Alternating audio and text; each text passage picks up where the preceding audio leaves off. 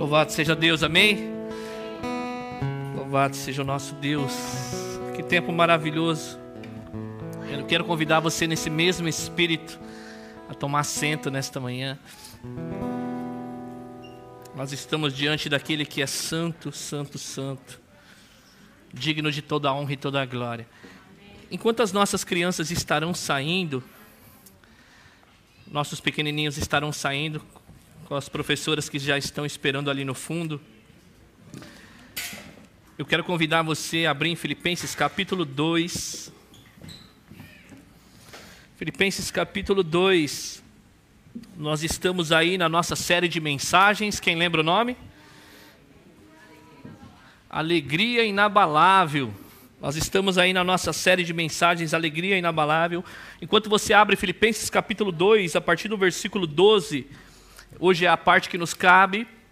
Eu queria dar aí as boas-vindas aos nossos visitantes. Nós temos a dona Tieco, mãe da Kaori Chan. Nós tivemos o prazer de conhecê-la ontem no encontro das mulheres. Hoje ela está aqui atrás da Kaori. Levanta sua mãozinha, por favor, para que identifique. A nossa Tieco, o seu esposo Eliseu, seja muito bem-vindo, Eliseu, primeira vez que está aqui conosco também. Sinta-se acolhido por nós. Temos também o Alexandre, né, Alexandre? Alexandre está ali, na parte de trás. Levante sua mão aí, Alexandre, seja muito bem-vindo aqui. Alexandre é de Nara, é isso?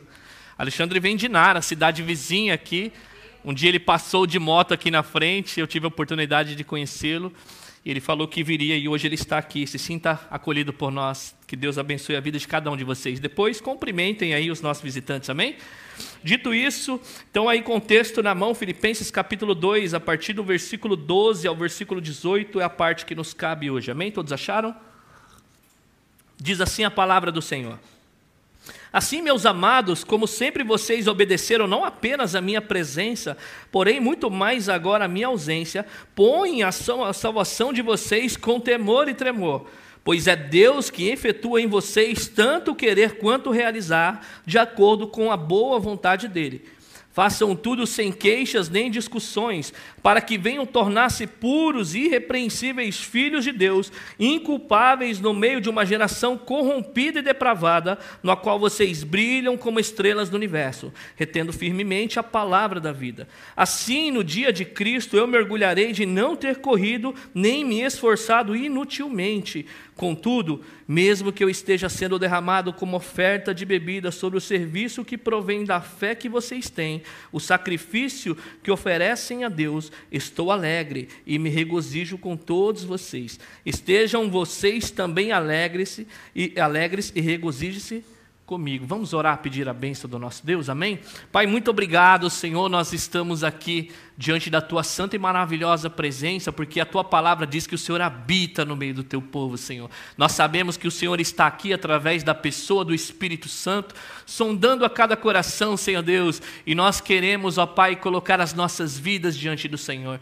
Deus, faça real esta palavra em nosso coração, Senhor Deus, que o teu Santo Espírito crave ela, Senhor Deus, no nosso coração, que nós possamos sair daqui com a convicção que o Senhor falou conosco, Senhor. Nós não só queremos ouvir a tua voz, nós queremos atender o teu chamado, Paizinho Santo. A cada vida que aqui entrou, Senhor, aquele que não te conhece, Senhor Deus, no fundo do seu coração, Deus se revela nesta manhã, Pai, com poder e graça. Aquele que entrou aqui aflito, Deus traz um bálsamo sobre esta vida. Aquele que entrou, Senhor Deus, muito acomodado, Senhor, chacoalha as estruturas dessas vidas. Aqueles, Senhor Deus, que entraram aqui com dúvida, que eles possam sair daqui esclarecidos pelo teu Santo Espírito e em todas as coisas, Deus, seja o Senhor glorificado nesta manhã. Tudo que fazemos aqui, Senhor Deus, é para ti e por meio de ti, Pai. Esta é a minha oração, te peço, em nome de Jesus. Você pode dizer amém por isso? Amém. Amém? Queridos, nós estamos aí então no versículo 12, então ele vai começar aqui com uma conjunção ah, no versículo 12, na minha versão, ele vai dizer: Assim, meus amados, ou seja, com base no exemplo supremo do Senhor Jesus Cristo que ele havia dado na passagem anterior. Na passagem anterior, nós falamos sobre humildade, que para haver unidade no corpo de Cristo, nós precisamos ter humildade.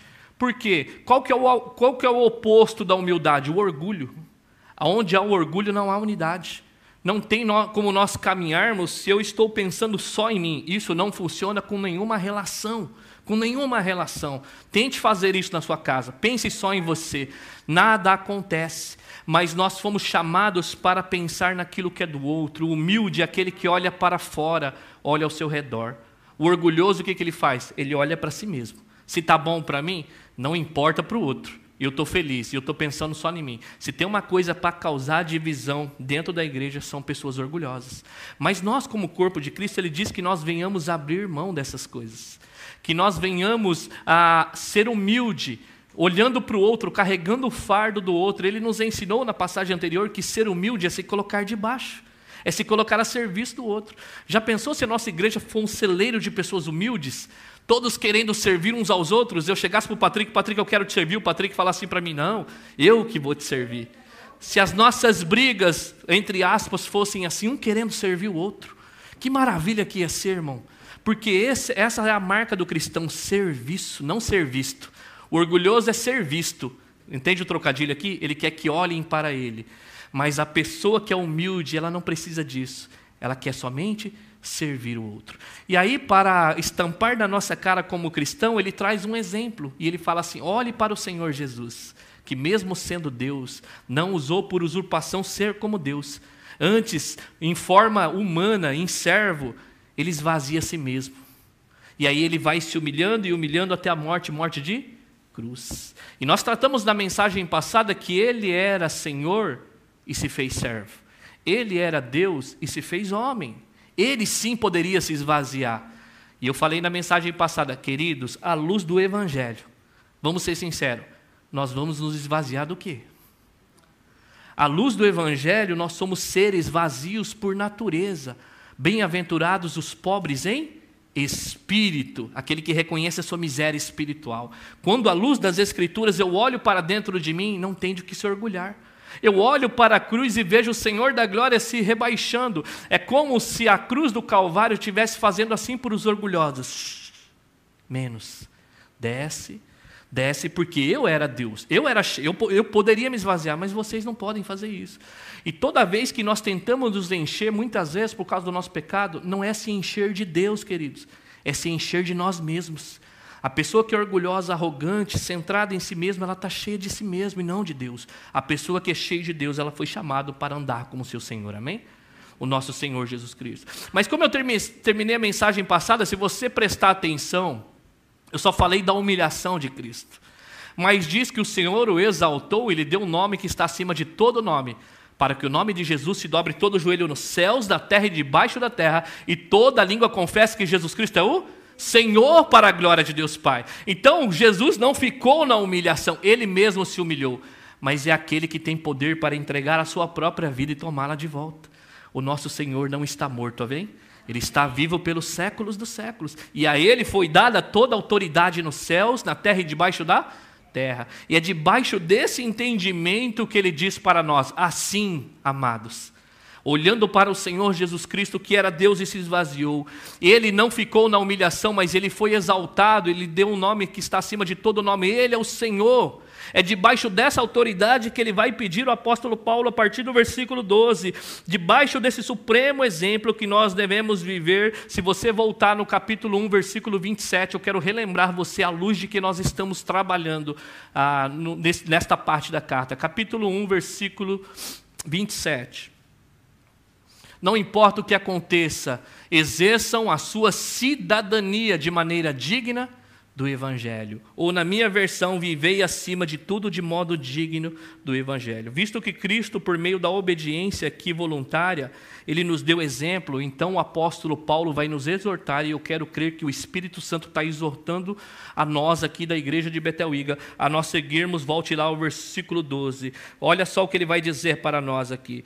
Como sempre, vocês obedeceram não apenas a minha presença, porém muito mais a minha ausência, põe em ação a salvação de vocês com temor e tremor. Então Paulo ele vai trazer à memória daquela igreja que quanto ele estava presente na cidade de Filipos, quando ele planta aquela igreja, os irmãos eram obedientes.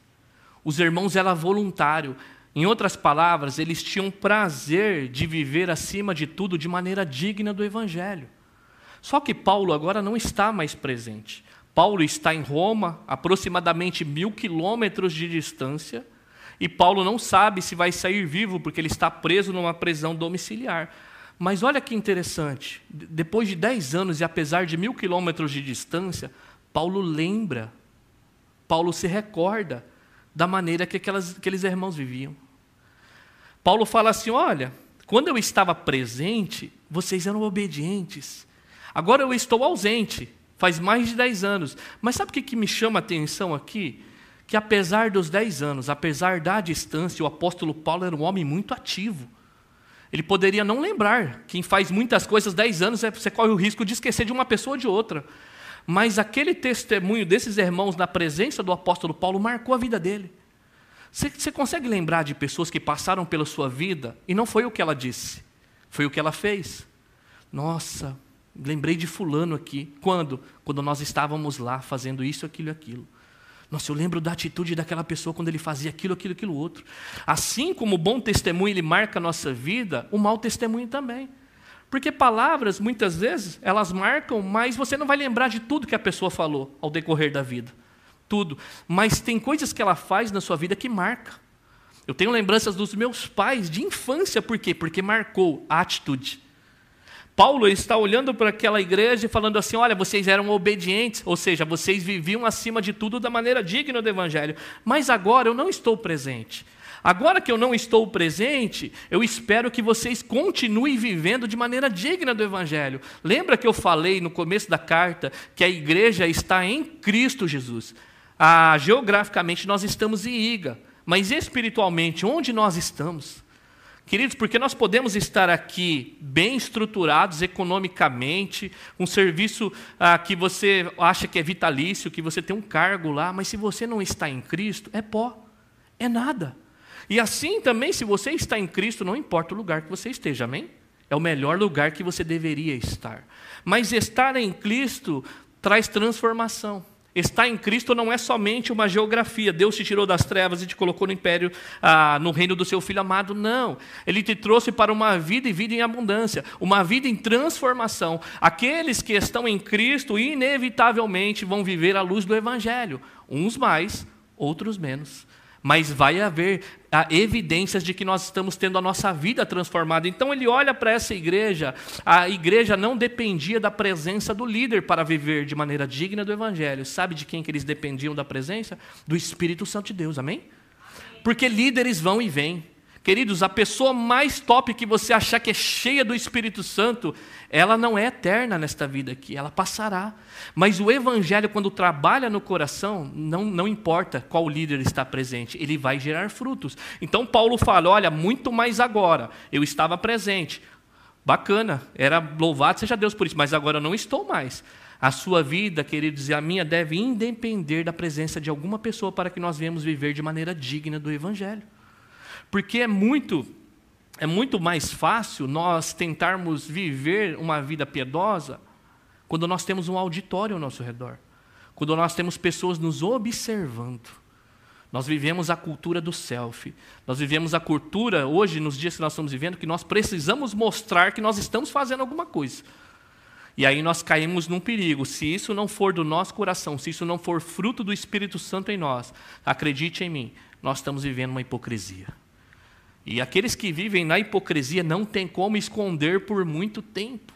Já ouviu casais que casaram? Relatos, pelo menos, de pessoas que casaram e a pessoa no, no seu namoro, até o seu noivado, nossa, era só presente. É aquela coisa do cara casou, mudou, mas mudou assim radicalmente. Eu já ouvi casos de pessoas que foram agredidas logo na lua de mel, mas a pessoa não dava evidências disso quando namorava. Por quê? Porque não dá para manter uma máscara por muito tempo, queridos. E aí ele está dizendo aqui, em outras palavras, para nós: se nós somos cristãos verdadeiros e aquela igreja fosse cristã verdadeira, elas tinham que continuar desenvolvendo a sua vida de maneira digna do evangelho que eles foram chamados. A evidência que aqui de fato as suas vidas estavam sendo trabalhadas é porque o apóstolo Paulo, o líder que virou a sua época, já não estava mais presente. Mas Paulo quer deixar claro aqui que o que faria com que aquela igreja avançasse e permanecesse fiel ao Evangelho não era a sua presença, mas a presença do Espírito Santo em nós, amém? Eu quero crer nessa manhã que o Espírito Santo está entre nós, amém? Você crê nisso? Então, as obediências aqui desses homens, elas deve, deveriam estar relacionadas não com a presença de homem algum, mas com a presença do Espírito Santo em nós. E aí ele vai dizer então de que maneira que nós vamos desenvolver isso, Qual, como que nós vamos desenvolver essa obediência, ainda no versículo 12, na parte B, vai dizer assim: põe em ação a salvação de vocês. Então, o que é obedecer ao Evangelho? É colocar em ação a nossa salvação. Primeiro nós vamos entender aqui o que ele não está dizendo, ok? O que ele não está dizendo é que você precisa fazer alguma coisa para merecer a salvação. Põe em ação a salvação de vocês. Não entenda, não entenda jamais isso à luz do, do Evangelho. Eu preciso fazer alguma coisa para merecer a salvação? Sim ou não? Por quê? Nós podemos merecer a salvação? Porque nós somos pecadores. Nenhum ser na terra tem a ousadia de rogar para si mesmo: Eu me acheguei diante de Deus porque eu sou bom. Sabe aquela, aquele sentido de que você tem arrogância e você olha para dentro de si e fala assim: Senhor, o Senhor fez uma boa escolha. Se eu fosse o Senhor, eu me escolheria. Porque as pessoas cheias de si mesmo, de arrogância, de orgulho, elas acham que elas merecem alguma coisa. Por isso que a dificuldade de ser humilde. Porque a pessoa te humilhou, você fala, não, porque ainda você se sente alguém. Por isso a dificuldade de nos relacionarmos com as pessoas simples do nosso meio. Por quê? Porque nós achamos que nós somos superiores. E o Senhor da glória está ensinando para nós que não, que nós temos que olhar de baixo para cima. Aquele que era Deus ensinou de que maneira nós devemos ser servos, de que maneira nós vivemos uma vida obediente. Mas ele quer dizer para nós aqui que nós devemos pôr em ação a nossa salvação. A ideia aqui vai ficar mais clara, queridos, mais para frente no capítulo 3, que nós vamos falar aqui a respeito ah, desse aspecto. Mas eu quero trazer para você em que sentido que nós devemos pôr em ação a nossa salvação. A salvação nós entendemos na teologia que é um processo. Nos planos eternos de Deus já aconteceu. Deus já escreveu todos os nossos dias. Acredite, a Bíblia fala sobre isso antes de qualquer um deles existir. Nós não somos frutos do acaso. Talvez você esteja aqui nessa manhã, as pessoas que nos assistem gravando, é, uma mensagem gravada, falam: não, foi, eu fui um acidente do meu pai com a minha mãe. Eles se encontraram numa noite, num dia qualquer, e eu fui o resultado disso, eu fui um acidente. Não. Não existe acidente nos planos eternos de Deus. Talvez você esteja aqui, você é um órfão, talvez as pessoas que estão nos ouvindo viveu uma vida re, sofrendo rejeição de pai e mãe e tentando achar que ele é um acidente. As Escrituras falam que nós somos frutos ah, da obra de Deus na criação. Lê lá depois, lá, Salmo 139, vai falar que todos os nossos dias já existem, antes de qualquer um deles existirem, ou seja, nos planos eternos de Deus. A salvação também é desta maneira. Deus nos elegeu antes da fundação do mundo. Mas como que isso acontece? Então, como nós vamos desenvolver a nossa salvação? Porque nós entendemos o seguinte: a salvação é um processo. No que? A salvação ela começa na justificação, ou seja, Deus nos justifica primeiro. Nenhuma condenação há para aqueles que estão em Cristo Jesus, o nosso Senhor. Amém? Condenação já foi cravada na cruz do Calvário.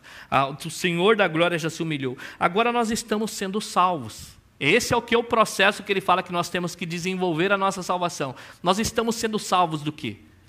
Do poderio do pecado. Qual é o nome que se dá para isso no tempo presente da salvação? Santificação. Santificação. E há um processo que vai acontecer somente se você bater as botas, partir dessa vida, ou Jesus Cristo voltar e você estiver em vida, que é glorificação, ausência do pecado total corpos glorificados, renovados. Mas enquanto esse dia não chega, todos aqueles que estão em Cristo Jesus, eles estão nesse processo que nós chamamos aqui de santificação, que nós devemos aqui atender o chamado de Deus, ter as nossas vidas transformadas. Eu queria que você olhasse somente um texto que está em 2 Coríntios, no capítulo 5, coloque uma marca, nós vamos voltar, no versículo 21, para que você entenda esse aspecto da justificação, e aí nós vamos voltar aqui para a santificação. Então, olha lá, 2 Coríntios capítulo 5, versículo 21 diz assim: Deus tornou pecado por nós aquele que não tinha pecado, para que nele nos tornássemos justiça de Deus. Cristo na cruz pagou, na nossa, pagou a nossa dívida. Todos os que estão em Cristo pela fé são considerados justos diante de Deus. Nós somos considerados justos diante de Deus pela obra santa do Cordeiro que entregou a própria vida. Agora nós cremos na sua obra. Então, diante de Deus, nós somos justos. Então, nós já entramos na salvação no processo. Então, o Espírito Santo já regenerou o seu coração. Você já tem uma nova vida. Agora que você está nesse processo, volte lá no, no texto, você precisa desenvolver, pôr em ação a salvação de vocês. O que, que ele quer dizer? Volte lá no versículo 12. A ideia de nós colocarmos em ação a nossa salvação é como se o apóstolo Paulo estivesse dizendo assim para nós: trabalhe a sua santificação. Trabalhe a sua santificação, ou seja, trabalhem para ser santos. Vivam buscando uma vida santa. E nós ouvimos aqui do nosso irmão Patrick nesta manhã o que é santidade. Santidade não é perfeição. Essa perfeição somente o nosso Deus ele tem. Ele é santo, ele é perfeito. O cordeiro que morreu na cruz era santo, era perfeito. Mas a questão da santidade é separação. É como se ele estivesse falando para nós: trabalhe para que você comece a ser separado dessa natureza que você comece a ser distinto, que ele vai falar aqui, qual é a distinção que ele vai trazer para nós. Então, pôr em ação a nossa salvação é trabalhem para ser santos. E aqui é um imperativo. Não existe a ideia para um cristão genuíno que diz que recebeu o Senhor Jesus Cristo como seu Senhor e Salvador, não trabalhar para ser santo. Porque se o Espírito Santo está em você, nós vamos aprender aqui que você vai buscar essa vida em santidade. Os crentes foram salvos, queridos, você tem que entender isso, não somente da condenação do pecado, mas eles foram salvos para uma vida em obediência a Deus. Porque se fosse o propósito de Deus somente nos salvar do nosso pecado, ele levaria a sua igreja. Porque já salvei, já não tem mais dívida, então vem, acabou o seu plano mas ele nos salvou com um propósito maior. Ele nos salvou, salvou para uma vida em obediência. Nós vamos ler quatro versículos, eu queria que você acompanhasse comigo o raciocínio, Efésios capítulo 1, versículo 4.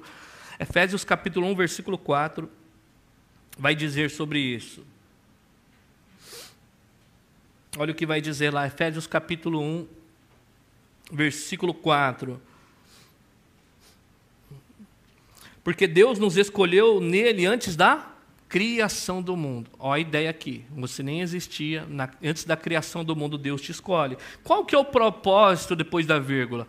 Para sermos santos e irrepreensíveis em sua presença. Na eternidade, antes de você existir, Deus pegou você e falou assim: você será meu. Mas com um propósito na existência, o que? Para ser santos e irrepreensíveis na minha presença.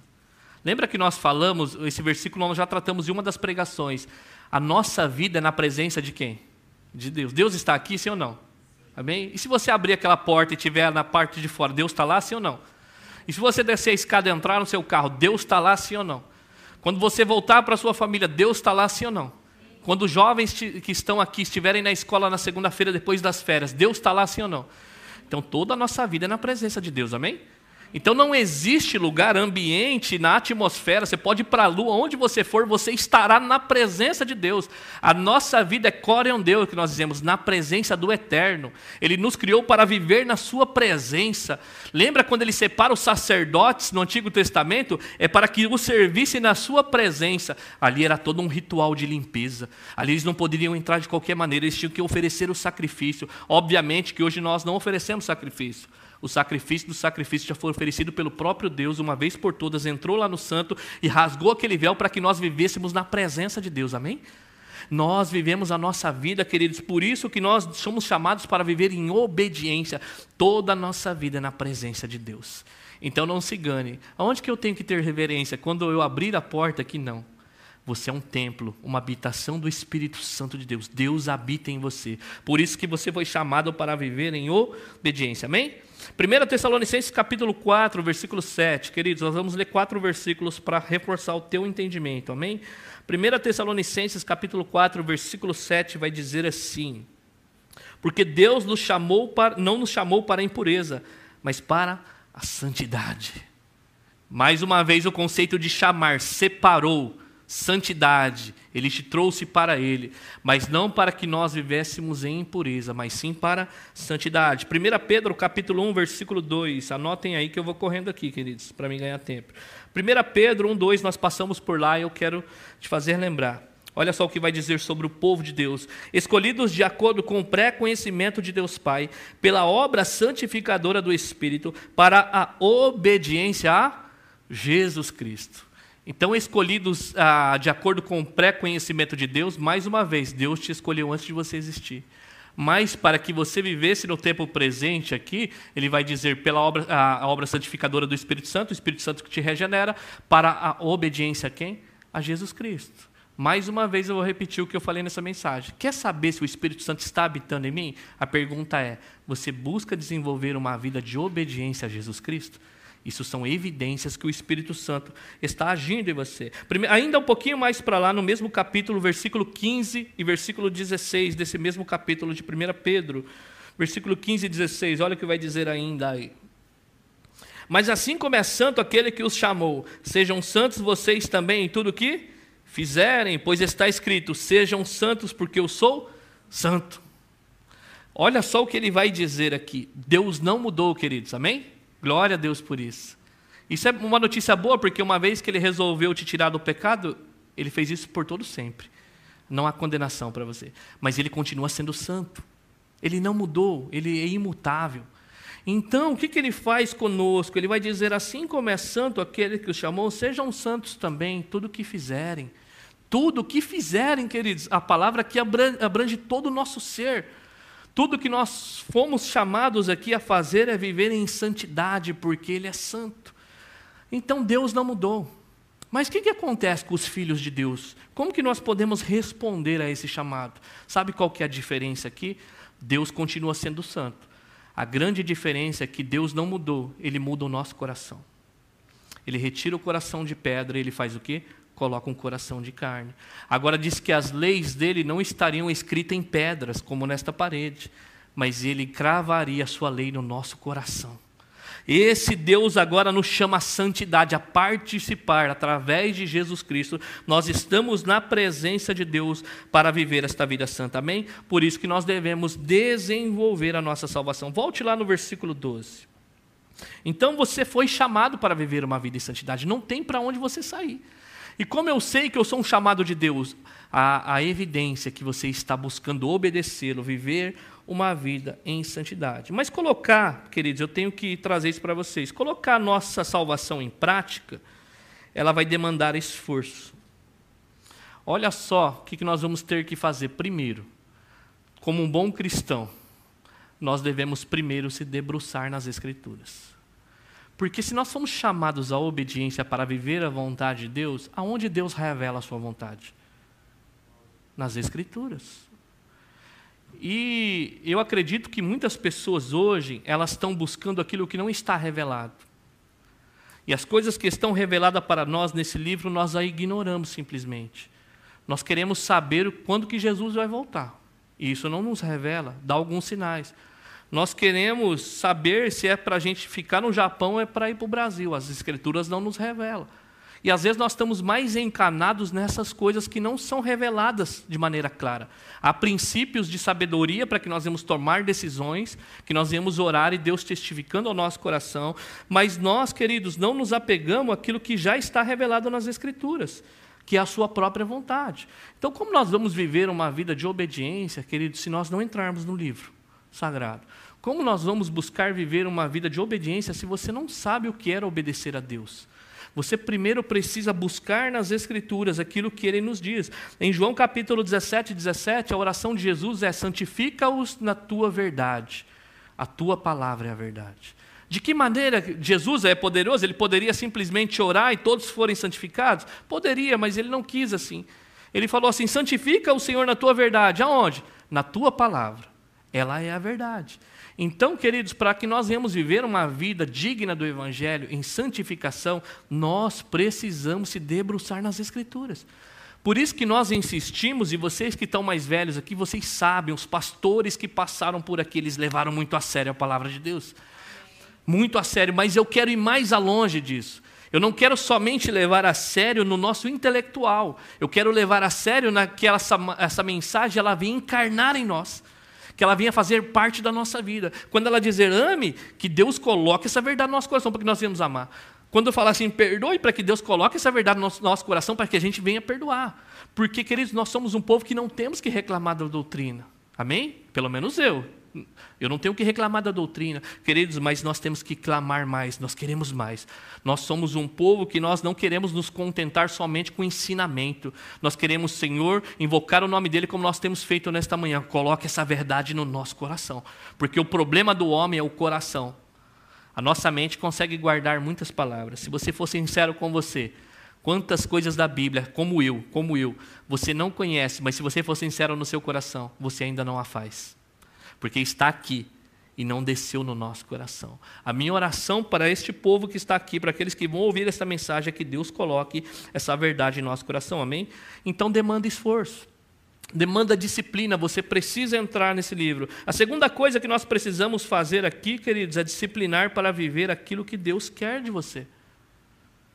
Então, se esforçar em ler as Escrituras, você pode fazer isso, mas se se esforçar para colocar aquilo em prática, também você precisa fazer. Olha só, queridos, as metáforas que as Escrituras nos dá a respeito de colocar a nossa salvação em prática. Mateus capítulo 16, versículo 24. Vamos lá. Olha a metáfora que a Bíblia vai nos mostrar para que agora nós venhamos sair do âmbito intelectual para começar agora a experimentar a vontade de Deus. Olha o que vai dizer o Senhor Jesus ali. Então Jesus disse aos seus discípulos, seus discípulos, se alguém quiser acompanhar-me, negue-se a si mesmo, tome a sua cruz e siga-me. Então ele está dizendo aos seus discípulos, aqueles seguidores, aqueles que ele mesmo chamou, se alguém quiser acompanhar-me, o que nós devemos fazer? Negar a nós mesmos, tomar a nossa cruz e segui-lo. E sabe qual era o sentido da cruz naquele tempo? Morte. Não, não havia, não tinha como desviar do caminho. A partir do momento que você cravava aquelas cruz, aquela cruz na sua, nas suas costas, você só tinha um alvo, que era no final dela, era morrer. Então, essa negação, abrir mão do seu eu. Agora, para viver para Ele. Olha a metáfora que a Bíblia usa ainda, Colossenses capítulo 3, versículo 5. Olha o que nós precisamos fazer, queridos, para desenvolver a nossa salvação. Assim, façam morrer tudo que pertence à natureza terrena de vocês: imoralidade sexual, impureza, paixão, desejos maus e ganância, que é idolatria. Então, faça morrer. Então, quer dizer que a nossa natureza pecaminosa ainda não está morta, amém? Pelo menos a minha. Tem hora que ela dá uma. Lembra eu claramente que eu estou aqui. Se eu vacilar, eu caio no pecado. Se eu vacilar e andar ah, desapercebido, eu vou viver uma vida de pecado, mesmo que o Espírito Santo esteja em mim. Uma vida de desobediência a Deus. Então nós devemos fazer o que aqui?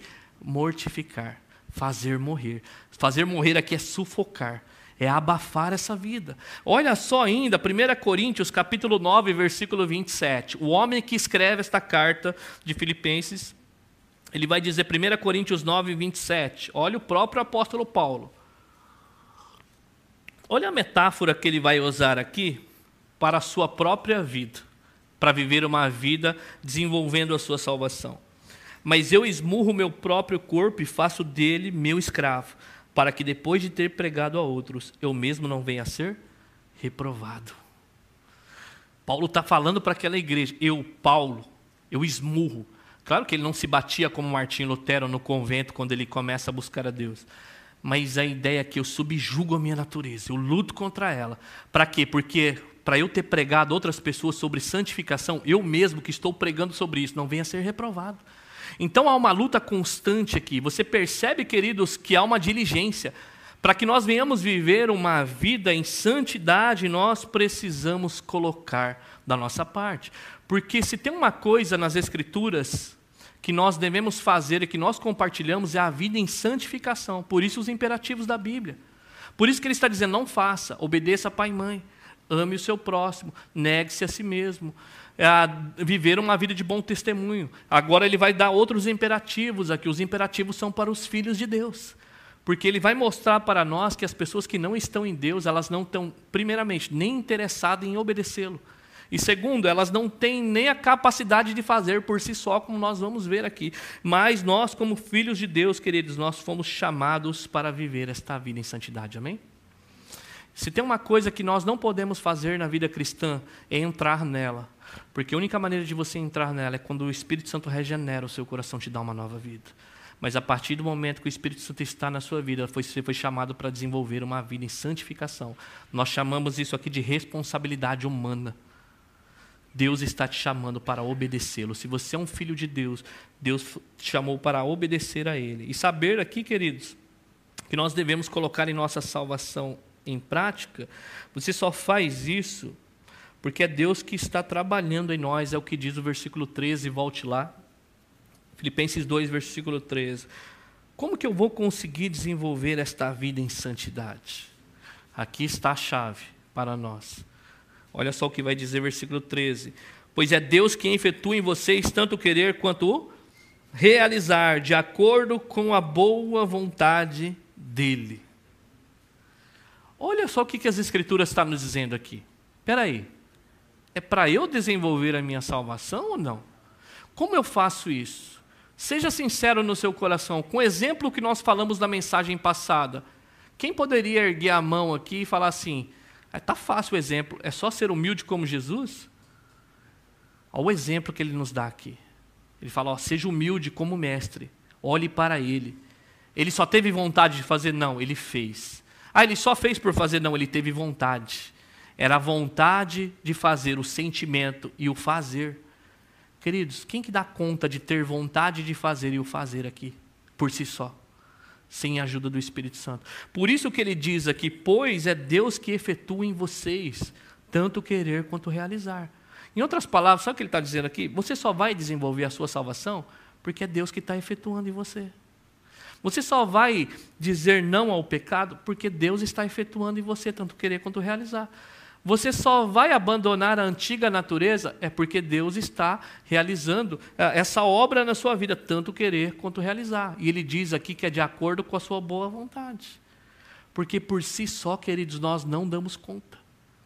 Liste aí na sua mente rapidamente quais são os pecados que você disse assim, nunca mais vou fazer, mas você fez. Já pensou se Jesus chegasse hoje para você e falasse assim: Olha aí, Luciano, eu morri pelos seus pecados, zerei a sua conta, você não deve mais nada para mim.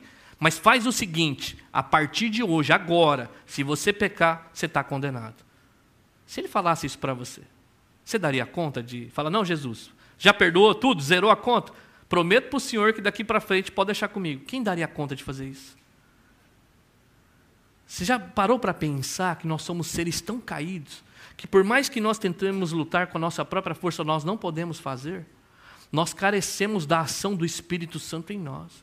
Por isso que quando nós estamos aqui, nós oramos, não é para dar uma espiritualizada no ambiente. Nós oramos porque nós reconhecemos que nós somos carentes do agir de Deus, amém? Pelo menos eu sou. Nós somos carentes. Sabe quando você vai para as Escrituras e fala assim: olha, seja santo como eu sou santo. Se você não orar e falar, Deus, faz em mim essa verdade, querido, você não vai conseguir. Existem pecados na nossa vida que você luta, sabe? Você luta e quando você menos imagina, você cai nele. Aí sabe o que você faz? Você questiona se você é cristão. Por quê? Porque você ainda está tentando lutar com a sua própria força. Você ainda está tentando merecer a sua salvação. Mas a sua salvação já foi entregue na cruz do Calvário há mais de dois mil anos atrás. O que você precisa fazer hoje não é alcançar a salvação, você precisa desenvolver ela. O que, que, é isso? Viver uma vida em santidade. Mas como eu faço isso sozinho, só lendo as Escrituras, só indo para a igreja? Não, dependendo de Deus é dando nomes àquelas áreas da sua vida que você a conhece, quais são as suas fraquezas.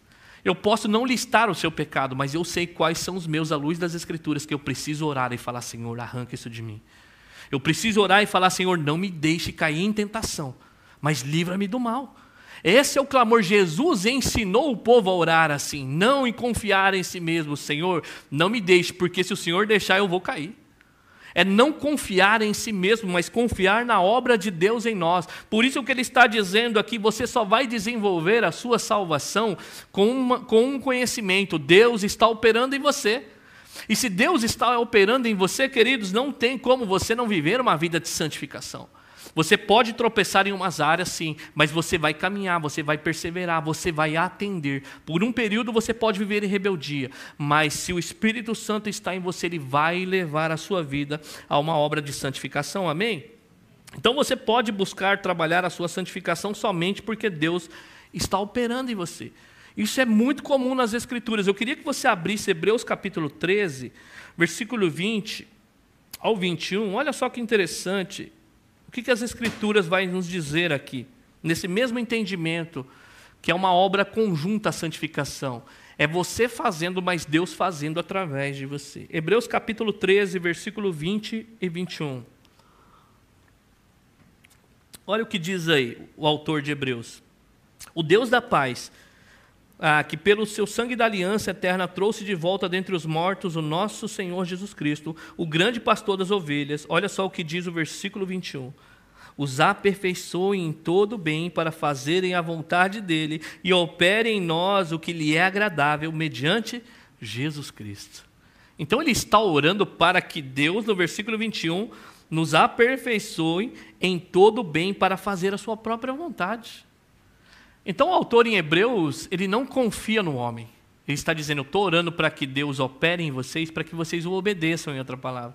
Para que vocês, em outras palavras, desenvolvam a sua salvação. Ah, então eu sou isento, eu sou passivo. Na minha salvação, na obra da santificação, eu sou passivo. Não. Aí você volta a Hebreus capítulo 12. Olha o que vai dizer aí, versículo 14. Olha o que vai dizer, Hebreus 12, 14. Esforce-se para viver em paz com todos e a serem santos. Hebreus, irmão. Hebreus, tá? Hebreus 12, 14. Isso.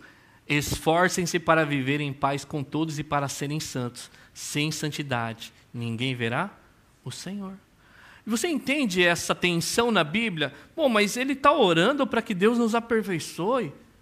Ah, então eu sou passivo. Se Deus fazer na minha vida, eu faço. Se Ele não fizer, não. Se você é um cristão, você tem responsabilidade. Por isso que o autor em Hebreus, na mesma carta, olha a palavra que ele usa para nós: esforces. Porque viver em vida em santidade é esforço. É esforço você ter que uh, negar o seu eu. Muitas vezes você tem um pecado de lascívia, de pornografia, você tem que se esforçar para sair daquela rede social. Às vezes você tem um pecado de língua maldizente, você tem que sair de um ambiente onde você está no meio de pessoas. Ah, você tem um pecado na tentação sexual, você tem que sair do meio dessas coisas. Você tem que se esforçar. O Senhor Jesus já disse, né, que você precisa arrancar o seu próprio olho, que você precisa cortar a sua mão. É melhor você entrar sem um desses órgãos do que ser lançado com todo o seu corpo no inferno. Obviamente que ele não está dizendo para você arrancar os órgãos literais, mas ele está dizendo: seja radical com o pecado. Você não pode brincar com o pecado. Não existe super crente, não existe a ideia. Se você conhece as suas tentações, o conselho que eu dou para vocês como pastor é corre. Sai de perto. Não vai pensar assim, não, mas eu vou conseguir, o Espírito Santo está em mim, vaza.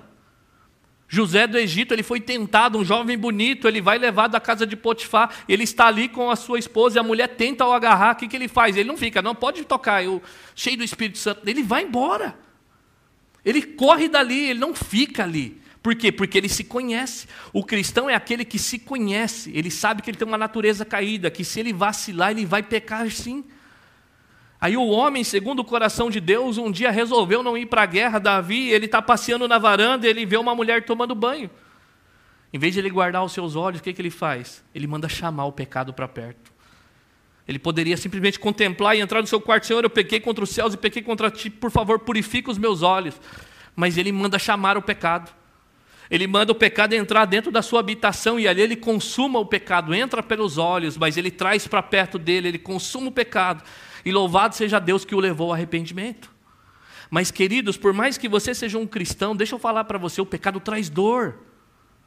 A espada não sai da casa de Davi, ele clamou. Você olha lá o Salmo 51, você tem certeza que aquele homem se arrepende mas a vida dele dali para frente, os filhos dele, virou uma bagunça só, consequência do pecado na sua vida. Então, o cristão é aquele que, querido, se ele não vigiar, ele vai trazer a destruição para a sua própria vida. E o pecado, via de regra, ele não fica só na nossa vida, queridos, ele contamina. Tenta pecar para você ver se você não atinge o seu marido. Tenta pecar para você ver se você não atinge a sua esposa. Filho, se você pecar, você vai atingir o seu pai. Os pais, se pecarem, vão atingir os seus filhos. Por quê? Porque é hereditário, não a consequência, a destruição. O adultério traz destruição aos lares, a lascívia, a droga, um filho que é dependente químico, ele vai destruir o seu lar, porque ele vai levar junto os seus pais os seus amigos tão queridos, o pecado traz dor. Então a gente não pode pensar assim, é, eu pequei, a vida é minha. Não, Senhor. Você não vive sozinho em Marte nem na montanha, você tem pessoas do seu lado. E quando você vive num, num contexto de unidade do corpo de Cristo, queridos, quando você peca, o corpo sente. Quando você é atingido, o corpo vai sentir, o pecado não fica escondido, ele vem à tona. E quando Deus resolve trazer o pecado à tona, você pode ter certeza que é para restaurar a sua vida. Deus, quando te leva ao arrependimento, a confessar os seus pecados, Ele quer que você o abandone e encontre misericórdia diante dEle. Por isso que nós temos que identificar na nossa vida quais são os pecados que desagradam a Deus. A minha oração nesses últimos tempos é: Senhor, quais são as coisas que estão no meu coração que não traz glória ao Teu nome? E eu sei que pode doer, queridos. Eu sei que Deus pode tratar. E sem coisas na nossa vida que a gente não pode subestimar. E eu queria que você listasse os pecados que estão na sua vida, que você sabe que envergonha o nome do Senhor. E eu quero convidar você a ficar longe deles, a esmurrar o seu próprio corpo, a você sujeitar a sua carne, a você desenvolver a sua salvação que ele usou ali nas Escrituras com temor e tremor. Por quê? Porque é Deus que está efetuando em você tanto querer quanto o realizar. 2 Coríntios capítulo 3 do versículo 4 ao 5, olha o que ele vai dizer ainda aí, o apóstolo Paulo. 2 Coríntios 3, versículo 4 e versículos, versículo 4 e versículo 5. Tal é a confiança que temos diante de Deus por meio de Cristo. Não que possamos reivindicar qualquer coisa com base em nossos próprios méritos, mas a nossa capacidade vem de Deus. Por que, que esse versículo é importante para nós entendermos por que, que o apóstolo Paulo está falando isso em Filipos? Para que eles venham desenvolver a vossa salvação. Sabe qual é o contexto que ele está dizendo para desenvolver a salvação? Não é um contexto individual, é no contexto da igreja. Ele desenvolva a vossa salvação, a santificação de todos vocês. Isso aqui é interessante porque o apóstolo Paulo ele é um líder da igreja e quando ele diz em, em, primeira, em 2 Coríntios 3,5, ele fala, não pode reivindicar qualquer coisa no base, no próprio mérito. O que eu faço não é por mérito próprio. Ele diz aqui, mas a capacidade vem de Deus. Sabe o que isso faz num contexto de igreja? Porque aqui era um contexto que provavelmente nós vamos encontrar lá na frente no capítulo 4. Paulo está construindo em Filipos um entendimento para que ele chegue lá no capítulo 4 e dê nomes. Porque havia duas pessoas no corpo de Cristo que eram cristãs, irmãos, mas não estavam se entendendo. Eram pessoas que ele falou, eu estava aí, elas estavam obrando, mas eu estou ouvindo notícias, porque nós vamos ver mais para frente, que ele vai falar de Timóteo, vai falar de Epafrodito. Então, provavelmente, um desses dois homens trouxeram as notícias do que estava acontecendo lá. É como se ele estivesse falando: olha, apóstolo Paulo, a igreja está muito bem, ela está avançando no evangelho, mas existem pessoas lá que não estão se batendo.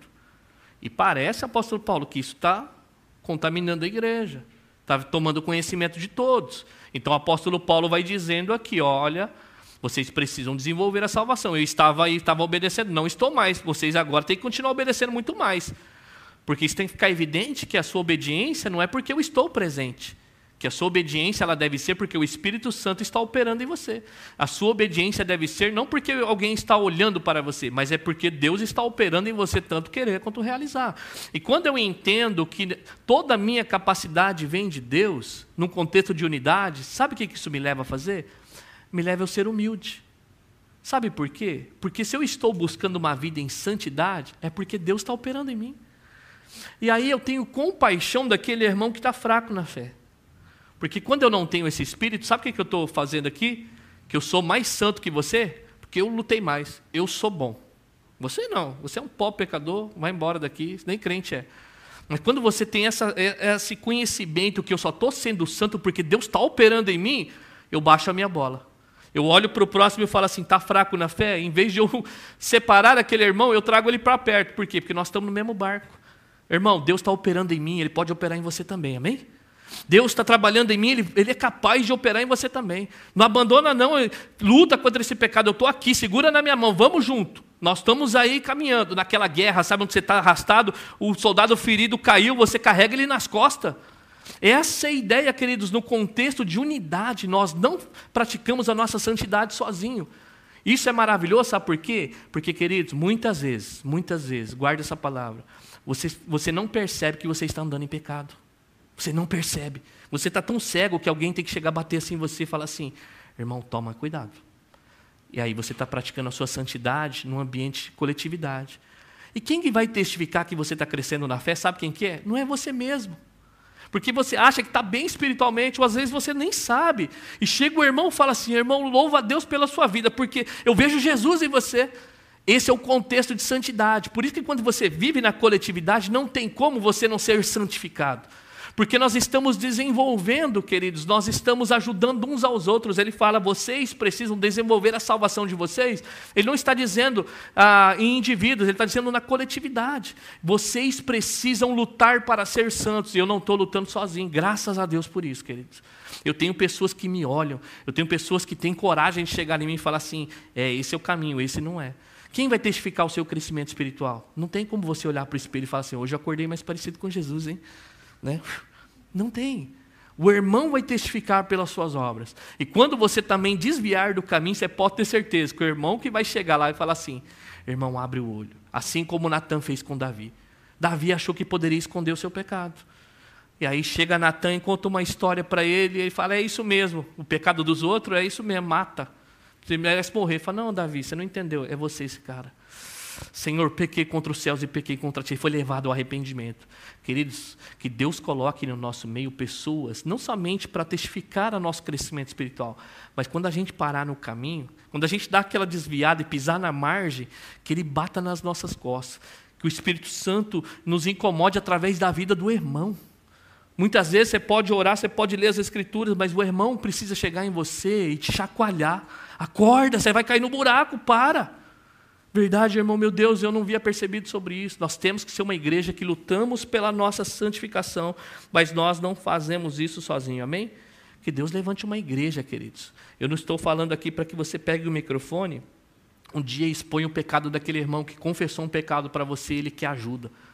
Mas se você não tem essa maturidade, procure uma pessoa que tem maturidade, chame ela para perto e fala assim: olha, o irmão está precisando e eu não sei como ajudá-lo. Se você não sabe como ajudá-lo, pelo menos vai orando pela vida dele, e pelo menos fale assim para o seu irmão: eu não sei como te ajudar, mas conta comigo.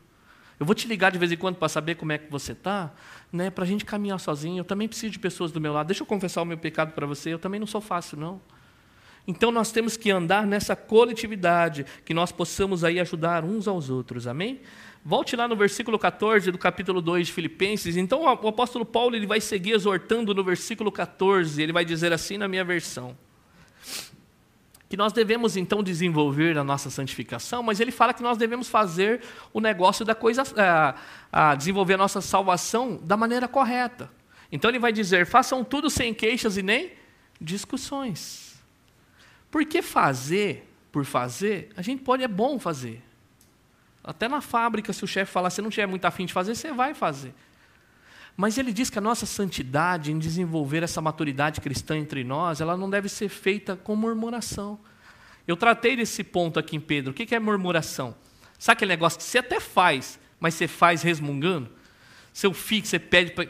Vou fazer, eu vou fazer. Você olha para a cara dele, ele está resmungando.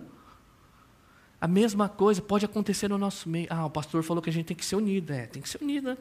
Estou muito afim, não, mas tem que se unir, né? É resmungar, é murmuração isso. E ele fala que nós devemos fazer isso aqui sem discussões. A ideia de discussões aqui, queridos, é de disputas e debates inúteis. Sabe aquele negócio que você sabe que vai gerar uma discussão, mas você resolve jogar no meio do grupo? Só para ver o negócio pegar fogo? Ele fala, gente, não faça isso. Quando vocês for fazer, não murmura não, faz de coração. Lembra do Senhor Jesus? Fronel. É tanto querer como realizar é Deus que está obrando em você. Ele fala também que nós não devemos fazer aqui discussões, em outras versões, acho que é contendas, né? Quem tem contendas aí? no versículo 14. Contendas. Contendas é isso, é você sabe que alguma coisa, queridos, vai trazer debate e vai trazer aqui disputas, e é mal intencionado, não foi sem querer querendo. Tem coisas que nós fazemos da ignorância, sabe? A gente abre a nossa boca e fala, puxa vida, por que, que eu falei isso? Gerou uma discussão, me perdoa, aí você tenta arrumar o negócio. Mas tem coisas que é mal intencionada mesmo. Você sabe que o bicho vai pegar fogo, mas você vai lá e fala, vou fazer. Aí você joga no meio do grupo a gasolina, né, o negócio pega fogo, e aí para consertar isso depois. Ele fala, nós devemos fazer isso, praticar a nossa santificação, mas sem isso, sem disputas, sem debates inúteis e sem resmugar, mas de boa vontade. E ainda no versículo 15 ele vai seguir dizendo que se nós é, procedermos assim, ele vai dizer aí com quem que nós vamos nos assemelhar. Olha só o propósito: para que venha tornar-se puros e irrepreensíveis filhos de quem, queridos? De Deus. Indesculpáveis no meio de uma geração corrompida e depravada, na qual vocês brilham como estrelas no universo. Então, ele diz que nós venhamos fazer sem contendas nem discussões, para que nós não venhamos tornar filhos de Deus irrepreensíveis e, e inculpáveis no meio de uma geração pecaminosa. Porque, queridos, quem faz murmurando é aqueles que não conhecem o Senhor Jesus. Nós vivemos numa geração mimimi. Tudo reclama. Nós estamos, um, nós estamos numa geração de adolescente que, se o pai fala um negócio, é motivo para discussão. Tudo eu, tudo eu. E nós vivemos essa geração mimimi. Você não pode dar sua, expressar a sua opinião que o pessoal já quer lacrar. Esse é, não, que não é assim. Olha os dias que nós estamos vivendo, querido. Mas ele fala, quando vocês resolvem viver sem discussões, sem murmuração, vocês se diferenciam dessa geração corrupta que vocês estão vivendo. Ele vai usar a minha expressão aqui, brilhando como estrelas aqui no universo. O povo de Deus foi chamado para ser sal e luz neste mundo. O Senhor Jesus disse que ninguém constrói uma casa em cima do monte e pode escondê-la. Ele diz que a lâmpada não se acende e coloca debaixo da cama, mas se coloca no lugar na casa onde possa se iluminar tudo. O cristão é aquele que, onde ele está vivendo no ambiente, as pessoas veem a diferença nele. Aonde ele faz as coisas, ele não faz para causar divisão. Ele não faz por discussão inúteis. O que dói o meu coração hoje, queridos, é ver cristãos da internet debatendo, sendo que não vai levar isso para lugar nenhum. Não estou dizendo para você não defender a sua fé. Nós temos que defender a nossa fé. Mas é discussões inúteis, que em vez de gerar luz, você gera mais dúvida no coração do povo. Eu não, eh, eh, cada um é, tem a sua maneira de viver, mas eu sou daquela pessoa que não entra na internet para discutir alguma coisa, porque eu sei que eu não vou encerrar o assunto. Então eu prefiro gastar tempo com as pessoas que estão perto de mim, porque aí eu vou, se eu gerar uma discussão, o que, que eu vou fazer? Eu vou tentar fechar aquele assunto. Quando você joga para a internet, é dificilmente você vai conseguir fechar aquele assunto. Você vai jogar uma opinião, o cara vai comentar de um lado, o outro vai descer do outro, aí você vai ficar lá horas tentando convencer alguém que você nem conhece. O mais importante aqui para nós é que nós vemos nos diferenciar dessa geração. Ele diz que nós somos como estrelas aqui que brilham ah, no universo, queridos. As estrelas. Quando você pega. Aqui na noite no Japão não é tão evidente, pelo menos eu não sei como está sido a noite aqui em Iga, não tenho reparado. Mas eu morei no interior de São Paulo. Se você já morou em cidades menos assim poluídas, que coisa mais linda quando dá aquela noite. Você olha aquele céu, aquela maravilha, aquele céu estrelado assim. Quem mora em cidade, morou em cidade assim no Brasil?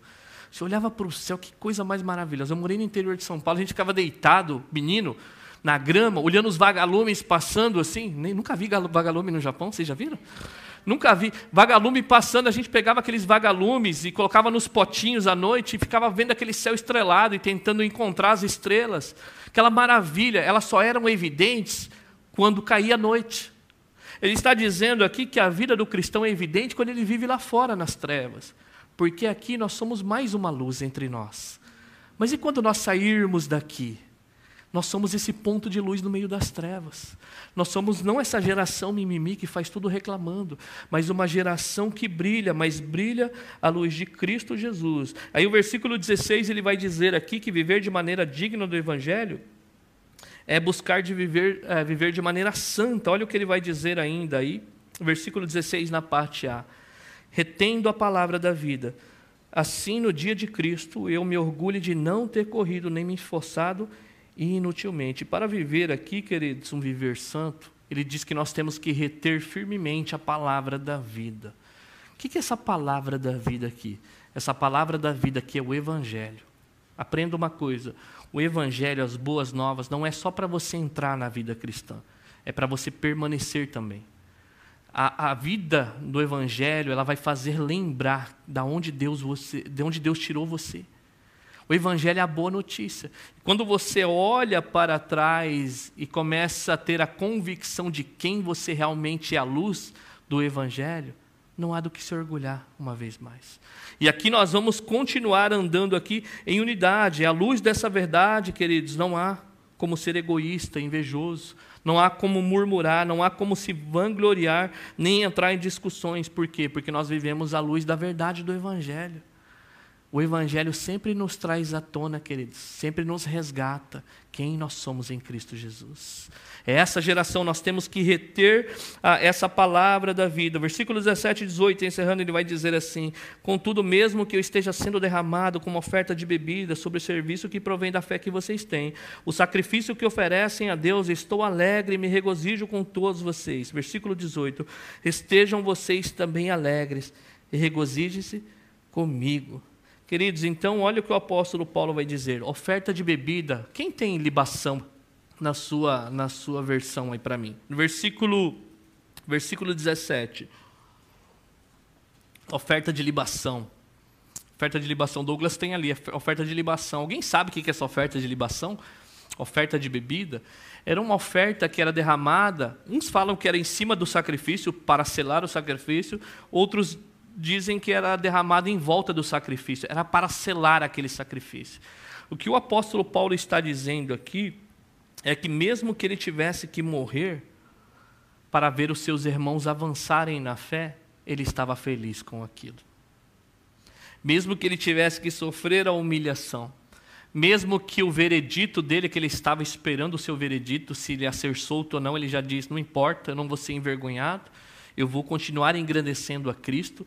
E aí ele fala assim: mesmo que eu tenha que morrer, se eu olhar para vocês e ver que vocês estão desenvolvendo a sua salvação, uau, estou alegre com isso.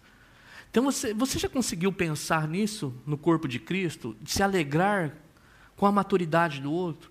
Se alegrar porque o outro está parecendo mais com Jesus Cristo? E eu vou confessar para vocês aqui, queridos, na minha posição de líder, para mim, o meu maior prazer é ver pessoas se parecendo com Jesus. Para mim não tem coisa mais, não tem salário para isso.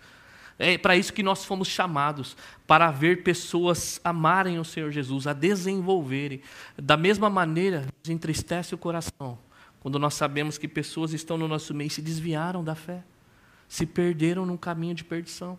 Pessoas que passaram pela minha vida hoje, mas que vivem como se não conhecessem a Jesus. Eu não estou dizendo de vida religiosa, abandonaram mesmo.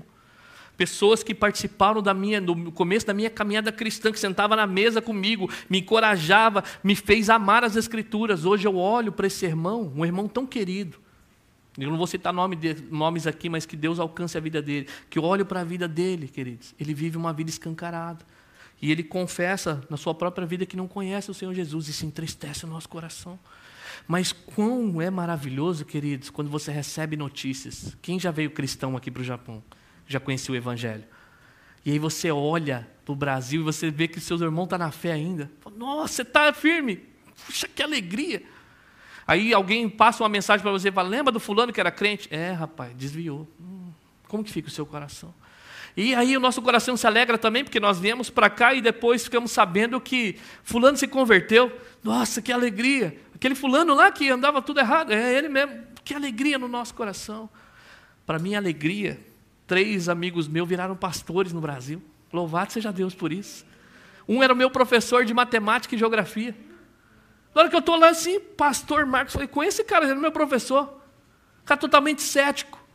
O cara abandonou a vida acadêmica, hoje ele prega o evangelho, ele ama o evangelho. Um rapaz trabalhava na confecção do meu lado, hoje é pastor vida totalmente torta, nunca foi para a igreja. Eu cheguei aqui, ele abriu uma igreja, abandonou tudo, casou com uma crente. Você vê o amor que ele tem pelo Evangelho, alegra o nosso coração. Queridos, eu quero olhar no futuro, independente se você vai ficar aqui conosco um dia ou não, mas eu fiquei sabendo de Fulano que está firme no Evangelho. Morreu no Senhor Jesus Cristo, louvado seja Deus por isso. O apóstolo Paulo está dizendo: Eu posso morrer, queridos, mas se eu ver que vocês estão firmes, ah, que alegria é. Não se importa comigo, não. Estou mais feliz porque eu estou vendo vocês prosperarem. Paulo está abrindo o coração. Que a minha alegria seja essa também, de olhar para a vida de vocês que estão aqui hoje, e aqueles que não puderam estar aqui hoje, aqueles que entrarão por essa porta, eles estão permanecendo. Está rastejando, mas está permanecendo. Está tropeçando de vez em quando, mas está permanecendo. E se ele sair, a gente vai buscar ele, amém? amém? Queridos, que você seja essa igreja. Eu quero convidar você a ficar de pé e nós queremos concluir nessa manhã. Queria concluir com dois pontos com você de pé mesmo. A nossa vida de obediência a Deus, queridos, a nossa santificação, ela independe de plateias. A senhora pode ficar sentada, viu? Sem preocupação, tá bom? É só aqueles que podem. Pode sentar se a senhora quiser. A nossa vida de obediência não depende de presença de ninguém, queridos. Se você tem vivido, tentado viver uma vida em santidade porque as pessoas estão te observando, fala assim: arranca isso do meu coração, não presta não. Eu quero viver uma vida porque o Senhor está presente na minha vida. E se o Senhor está presente na minha vida, eu vou viver aqui, eu vou viver lá fora, eu vou viver na fábrica, eu vou viver na minha casa. Paulo já não estava presente, ele diz que eles deveriam desenvolver a salvação. Que você seja essa pessoa que Cristo está na sua vida, queridos. Eu quero encorajar nesta manhã, queridos, como a gente não faz isso sozinho, mas acho que dá para a gente começar aos poucos. Dá para a gente começar com já os casais que estão entre nós. Você entrar no carro, hoje numa conversa ali, ou particular com seus filhos, na sua casa, falar assim: me ajuda a ser santo. Deixa eu ajudar você também. Deixa eu ajudar você, não pedir ajuda, mas deixa eu ajudar você também. E se você não está com seu cônjuge, seu cônjuge não está nos caminhos, Queridos, pode chegar no seu irmão aí, dá um abraço nele no final do culto, né, cumprimenta ele ali, tem a cara de pau de falar, deixa eu ajudar você, me ajuda também, vamos caminhar junto. Se eu não vir mais, me liga, por favor. Não deixa eu sozinho, não. Se eu não aparecer mais aqui, me incomoda. Por mais que eu não atender o telefone, me incomoda lá. Não confia na sua carne, queridos. Deixa Deus usar a igreja para que você possa ser santificado, amém? E que nós venhamos fazer tudo sem murmuração, sem nem discussões que nós possamos não ser essa geração mimimi, mas ser uma geração que quer morrer pela causa de Cristo, uma geração que abraça uns aos outros, uma geração que não abandona o soldado pelo caminho, uma geração que quer se doar. E se você sabe de alguém que está com um problema aqui hoje, eu quero encorajar você a dar esse passo, você ir atrás dele nesta manhã, amém? Em nome de Jesus.